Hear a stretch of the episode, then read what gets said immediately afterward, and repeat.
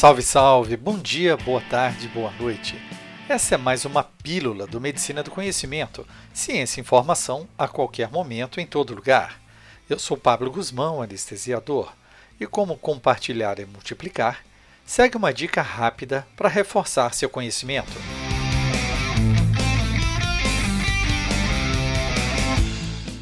Estudos modernos usam-se de modelos analógicos matemáticos, os quais são introduzidos em programas de simulação de infusão. Vários desses modelos matemáticos de simulação computadorizada para fármacos específicos estão disponíveis atualmente. Para o fentanil, Hug e Scott sem ajuste de peso. Para o alfentanil, os modelos Scott sem ajuste de peso.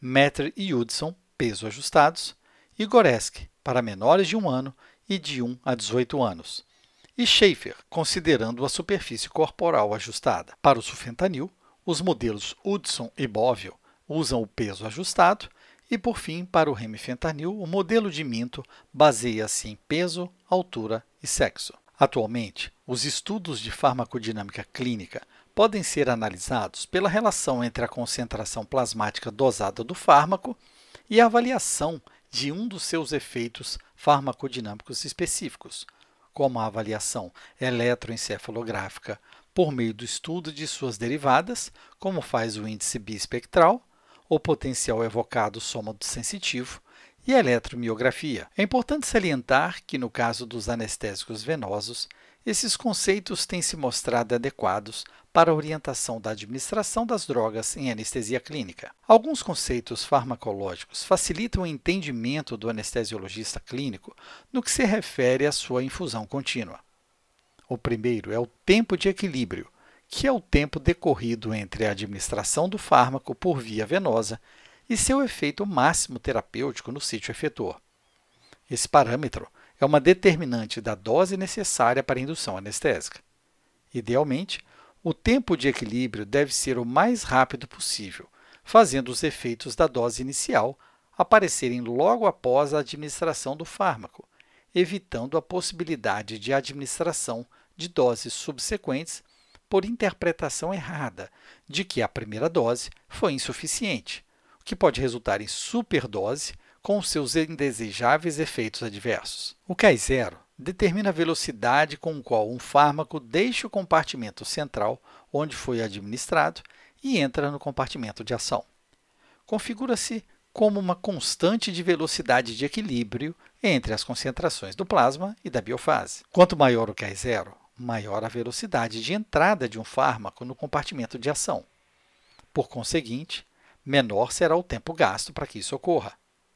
Assim, os fármacos com tempo de meia-vida K0 curto, dito como meia-vida de equilíbrio entre o plasma e o sítio efetor, possuem K0 altos e início de ação rápido e vice-versa, denotando então que o tempo de meia-vida K0 representa o tempo para que ocorra a metade do fenômeno de equilíbrio, se a concentração plasmática for mantida constante. Por meio da manipulação do valor do K0 atribuído a um modelo farmacocinético de um fármaco, é possível alterar o seu suposto tempo de início de ação. O conhecimento do K0 permite uma escolha racional do fármaco a ser empregado em anestesia venosa, dependendo da situação clínica e da oportunidade em termos de tempo para sua correta administração. Na escolha do seu opioide, leve isso em consideração e lembre-se de que sua indução depende de um cronômetro para facilitar o melhor momento da sua intubação.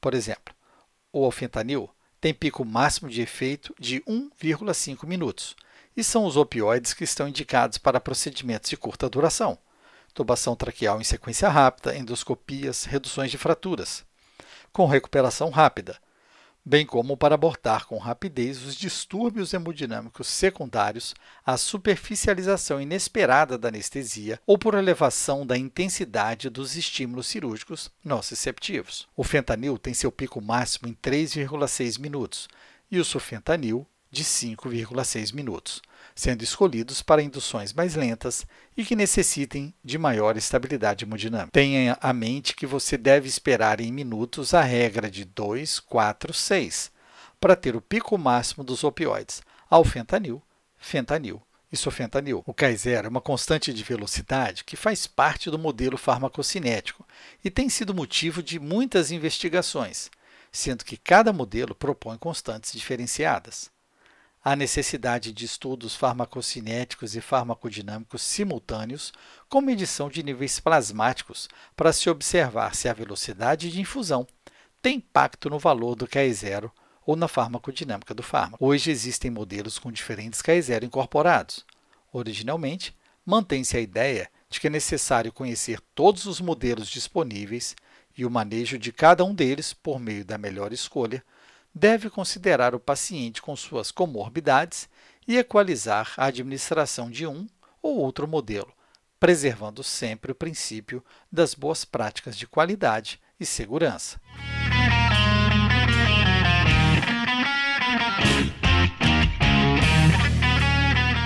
A qualquer momento, em todo lugar, escute a rádio web Medicina do Conhecimento no site www.medicinadoconhecimento.com.br. Escolha sua plataforma, ouça mais podcasts. Na Medicina do Conhecimento, você escolhe o player da sua preferência. É muito importante seu feedback e compartilhar nas redes sociais, deixando seu like, seu joinha, para aumentar a divulgação do projeto. Você pode também entrar em contato e sugerir o próximo tema. Fique ligado nas redes sociais Twitter, Facebook e Instagram, Medicina do Conhecimento. Afinal, compartilhar é multiplicar.